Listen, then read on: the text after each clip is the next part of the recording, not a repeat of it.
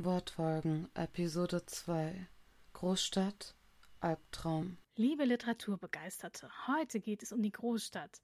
Die Großstadt als Traumräuberin und um einen ihrer Bewohner, der am geradezu den Schlaf rauben könnte. Wer das ist, das verraten wir euch später. Wortfolgen ist der Literaturpodcast der studentischen Literaturzeitschrift Johnny. Er entsteht in einer Kooperation mit dem studentischen Radio Dauerwelle. Unsere Stimmen sind Teil der Goethe-Universität.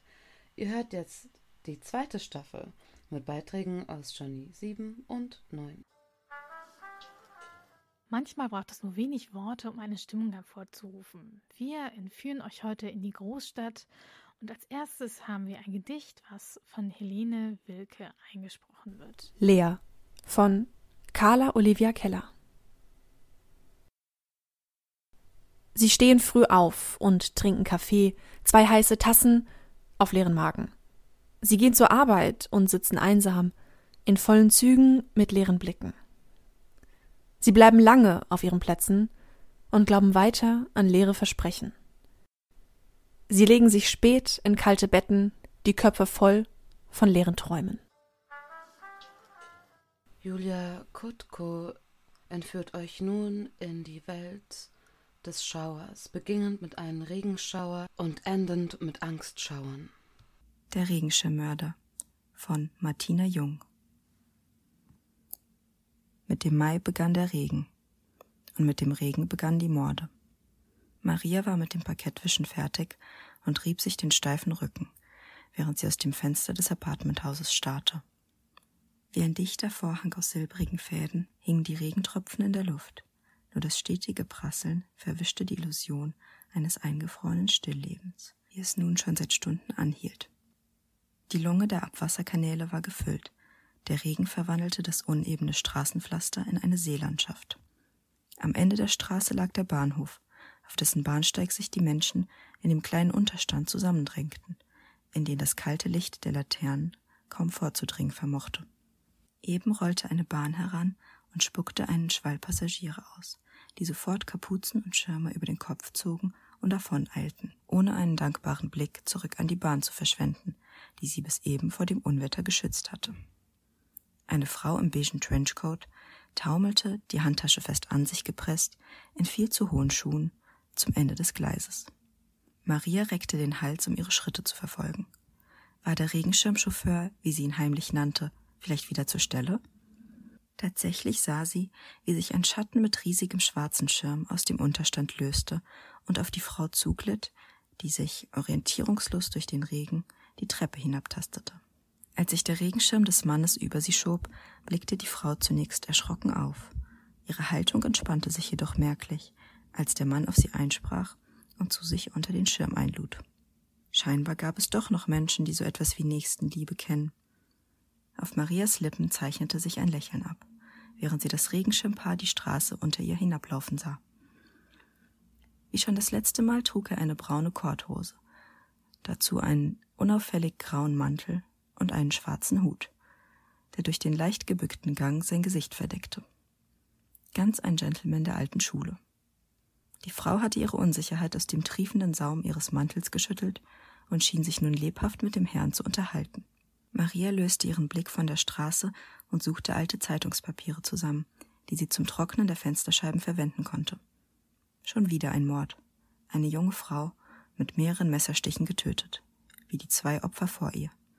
Auch dieses Mal gab es keine Hinweise auf den Täter. Jeder Schritt vor die Tür war ein Risiko, vor allem bei diesem Wetter. Das Regenschirmpaar war in die Parkanlage gegenüber des Apartmenthauses gebogen und hielt nun unter einem dicht belaubten Baum. Bestimmt war der Chauffeur etwas außer Atem vom schnellen Schritt der Geschäftsfrau. Die beiden verschwammen unter einem Sprühstoß Glasreiniger, den Maria sorgfältig über den Scheiben verteilte. Hatte ihr Mann jemals so zuvorkommend und fürsorglich den Schirm über sie gehalten? Sie konnte sich nicht erinnern. Wie schade es doch war, solche einfachen Gesten der Zuneigung als veraltet abzutun. Beim Regenschirmchauffeur war es jedoch eher Pflichtbewusstsein und Gewohnheit, die ihn dazu bewegte, Damen ohne Schirm nicht im Regen stehen zu lassen. Eine Böe ließ Regentropfen an die Scheibe prasseln und die Jalousien klappern. Sie zog die Strickjacke fester um ihre Schultern und begann das Fenster sorgfältig streifenfrei abzuwischen. Als sie nach einer Weile hinunter zur Grünanlage spähte, lugte der Schirm des Chauffeurs noch immer unter dem Blätterdach hervor. Gerade als sie sich den restlichen Fenstern zuwenden wollte, kam Bewegung in den Schirm und fesselte ihren Blick an die Szenarie im Park. Erst bewegte sich der Schirm hin und her, dann hielt er plötzlich inne. Um Sekundenbruchteile später gänzlich unter dem Blätterdach abzutauchen. Marias Putzlappen landete klatschend auf dem Parkett. Sie schlug keuchend die Hände vor den Mund. Mit dem Schirm war lediglich der Chauffeur verschwunden. Die Frau lag regungslos auf dem grauen Kies. Der Regen bemühte sich vergeblich, den roten Fleck auf ihrer Mantelvorderseite rauszuwaschen, der mit Sekunde zu Sekunde größer wurde. Ihre Handtasche und deren Inhalt lagen verstreut neben ihr, doch sie würde wohl nie wieder aufstehen, um ihn einzusammeln. Maria wich vom Fenster, als könne sie damit die letzten Sekunden zurückdrehen. Ein lautes Fiepen nistete sich in ihren Ohren ein, schrie ihrem Verstand zu, die Augen zu schließen und das Erlebte als Trugbild abzutun. Angst, Unglaube und das Gefühl, getäuscht und ausgestochen worden zu sein, füllten ihren Kopf wie Watte, als sie die Nummer der Polizei wählte. Auf der Suche nach einem noch immer durstigen Abfluss sprudelte ein stetiger Strom den Straßenrand hinab. In den Vorgärten stand das Wasser, nur bei manchen Häusern hatte es in den Keller abfließen können und für Wasserschäden und nasse Füße gesorgt. Maria sah auf ihre Sneakers, die trotz des Schirms vollgesogen waren, so dass sich jeder Schritt anfühlte, als würde sie durch einen Sumpf warten. Ihre Erinnerung an den Anruf bei der Polizei war verschwommen, wie die Kreidezeichnungen auf der Straße, die im Regen zu einem kunterbunten Fluss zerronnen. Nur eine Sache war sie sich sicher. Sie hatte dem Polizisten nichts vom Regenschirmchauffeur erzählt. Ein winziger, aber sehr sturer Teil ihres Verstandes klammerte sich an die Tatsache, dass sie nicht gesehen hatte, was dort im Regen unter dem Schirm geschah. Es war nicht nur die Scham, getäuscht worden zu sein, sondern auch die Angst, dass ihre kleine Blase der Sicherheit platzen würde, wenn sie zugab, mehr gesehen zu haben, als gut für sie war. Sie weigerte sich, an den Mord zu glauben, der vor ihren Augen begangen worden war. Es hatte sie Zeit und Mühe gekostet, ihren eigenen Täuschungsversuchen zu widerstehen und genügend Mut zusammenzukratzen, um das zu tun, was jeder von ihr erwarten würde. Den letzten Anstoß hatte ihr kleiner Sohn gegeben, der, nur mit einem Regenponcho bekleidet, draußen spielen wollte. Als sie hysterisch schluchzend auf dem Küchenstuhl zusammengesunken war, hatte er verletzt und unsicher zu ihr aufgeblickt. Wenn du unbedingt willst, nehme ich einen Regenschirm mit. Bitte nicht mehr weinen. Sie hatte ihn in den Arm genommen und Ich hab dich lieb in sein Haar geflüstert, bis seine Freunde an der Haustür geklingelt hatten. Niemand würde ihren Sohn wegnehmen. Ihre Schritte wurden energischer, als sie die Stufen zum Bahnsteig erklomm. Die Polizeistation lag nur wenige Straßenecken von der Wohnung entfernt, in der sie heute wieder putzen würde. Sie straffte die Schultern und faltete ihren Schirm zusammen, als die S-Bahn einfuhr. Während der zwei Stationen hielt sie den Blick gesenkt. Aus Angst, man könnte die Schuld sehen, die an ihren verschwiegenen Lippen haftete. Endlich bremste die Bahn an ihrer Haltestelle. Sie wandte sich zur Tür, blickte auf und sah in das Gesicht des Regenschirmchauffeurs. Er stand im Unterstand inmitten anderer Wartender, die offenen blauen Augen auf die Bahntür gerichtet. Maria umklammerte ihren Schirm der Plastikgriff bohrte sich schmerzhaft in ihre Handfläche. Bei seinem Anblick hätte sie beinahe geschrien. Alles in ihr wollte wegrennen, um Hilfe rufen. Doch das würde nicht nur sie, sondern auch alle anderen Passagiere gefährden. Er musste sich in Sicherheit wählen, zumindest so lange, bis sie den Polizeibeamten zu ihm führen konnte. Falls er dann noch am Bahnhof wartete. Auf einmal erschien ihr Plan vollkommen naiv und einfältig. Ihre zittrigen Finger fanden den Türöffner. Sie dachte an ihren Mann und ihre Kinder, die vollkommen ahnungslos im Büro und der Schule saßen. Sie würde sie vor diesem Monstrum beschützen. Entschlossener als sie sich fühlte, trat sie auf den Bahnsteig. Sie spürte seinen Blick auf ihr, als sie hastig den Schirm aufspannte, ihre Sicherheit leben zu dürfen. Eine Schülerin von etwa 16 Jahren versuchte, sich an dem Wald aus Schirm und Menschen vorbeizudrängeln. Braune Haarsträhnen klebten an ihrem Gesicht. Sie hatte nichts, um sich vor dem Regen zu schützen. Weit kam sie nicht.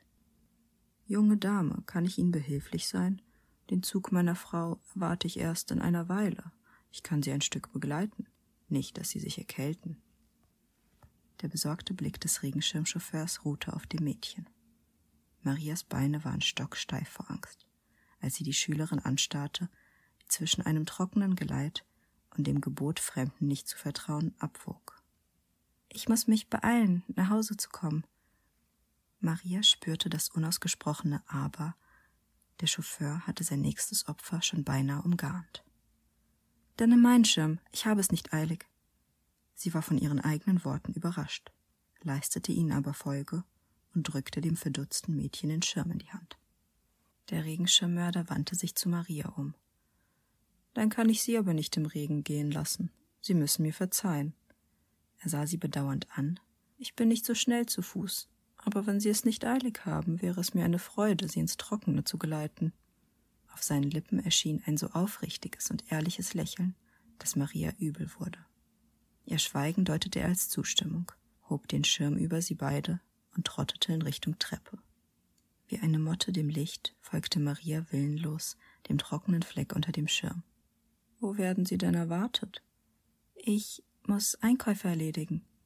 Die Lüge kam etwas holprig von ihren Lippen.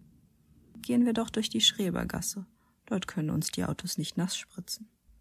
Auf ihren Armen breitete sich eine Gänsehaut aus. Vor ihren Augen erschien das Bild einer jüngeren Frau, die beim Fensterputzen in der Wohnung von Marias Arbeitgeber einen Zeitungsartikel fand.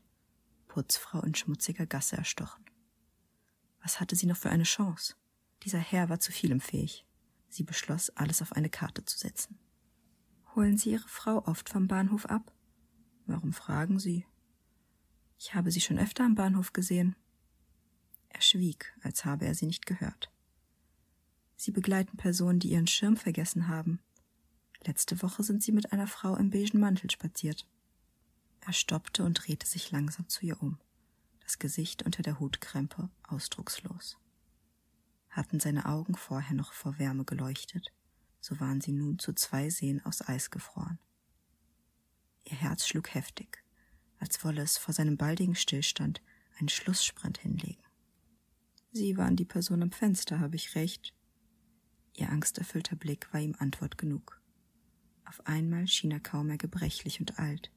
In seinen Augen funkelte Hass, der sich einzig und allein auf Maria richtete. Sie wissen, dass es ein Fehler war, mir zu folgen. Maria sah starr vor Angst zu, wie er den Griff des Regenschirms abschraubte und plötzlich ein Messer in der Hand hielt. Sein Blick wurde weich und ließ ihn wie ein Großvater aussehen, der sein Enkelkind beim Süßigkeitenklauen erwischt hat. Ich kann sie nicht gehen lassen, das verstehen Sie doch sicher, oder? Er spielte selbst jetzt noch mit ihr. Die Wut über seine Maskerade löste Marias Starre. Ihr Überlebenssinn übernahm die Oberhand. Als er nach ihr stach, drehte sie sich zur Seite, so dass sein Messer zischend die Luft durchschnitt. Sie bekam den Griff des Messers zu greifen und drehte es dem verdutzten Regenschirmmörder aus der Hand. So zäh er sich auch schlug, sein Alter war ihr ein entscheidender Vorteil. Als sie ihm einen Hieb auf die Schläfe versetzte, der ihn bewusstlos zu Boden sinken ließ. Nicht nur Maria hatte ihr gegenüber unterschätzt. Hättet ihr nach einer solchen Begebenheit wie die mit dem Regenschimmer dann nicht auch einen unruhigen Schlaf? Das nächste Gedicht, gelesen von Janina Jura, handelt davon. Ein Haar fällt auf den Boden. Leise Schritte, ein Atmen.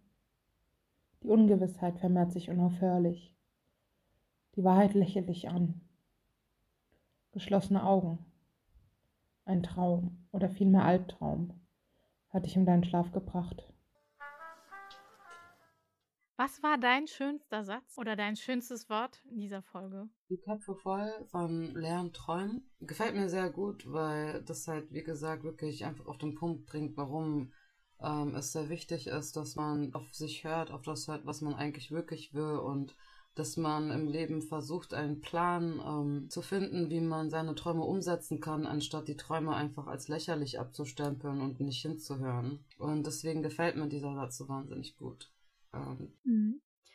Ja, ich mag Einmal den Titel Der Regenschirmmörder, einfach weil er mich so neugierig macht. Also mir gefällt auch bei unserem letzten Gedicht Unruhiger Schlaf der Einstieg. Dieses Bild, ähm, ein Haar fällt auf den Boden. Das gefällt mir auch. Zieht mich gleich in den Text. Finde ich als Einstieg sehr schön. Ich, ich stimme dir zu, weil das halt so eine Alltagskleinigkeit ist, die man nicht unbedingt irgendwie beachten würde oder das eigentlich so schnell auffällt. Und das, das ist irgendwie auch ein sehr schönes Bild, das er da zeichnet. Also in ein paar Zeilen später, die Wahrheit lächelt dich an. Viele Menschen ähm, finden die Wahrheit oft unschön, aber eigentlich, wenn man einfach betrachtet, dass die Wahrheit einfach die Wahrheit ist, die einen anlächelt, dann ist die automatisch schon egal, wie hässlich sie ist.